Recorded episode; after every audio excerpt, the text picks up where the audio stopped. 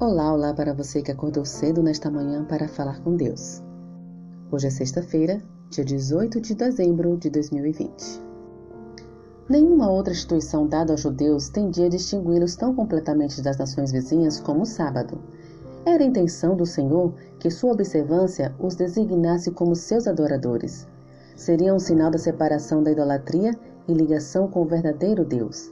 Mas, a fim de santificar o sábado, as pessoas precisam ser elas mesmas santas. Devem, pela fé, tornar-se participantes da justiça de Cristo.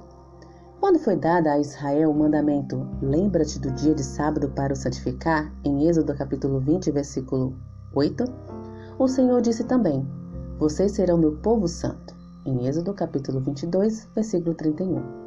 Só assim o sábado poderia distinguir os israelitas como adoradores de Deus. Portanto, o sábado é um sinal do poder de Cristo para nos fazer santos.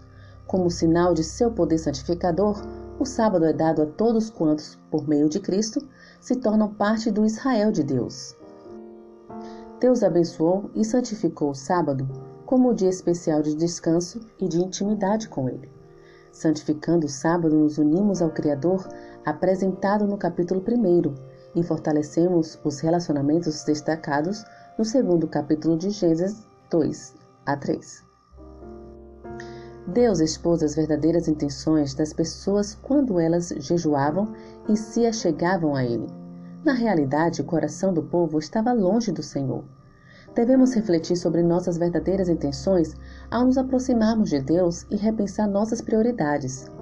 Os seguidores de Cristo testemunhavam de seu Mestre aos sábados, nas sinagogas e em meio à natureza, eles falavam não apenas a partir de um conhecimento das Escrituras, que lhes havia sido passado por meio da educação, mas a partir de uma experiência pessoal com Cristo e de um relacionamento com as pessoas.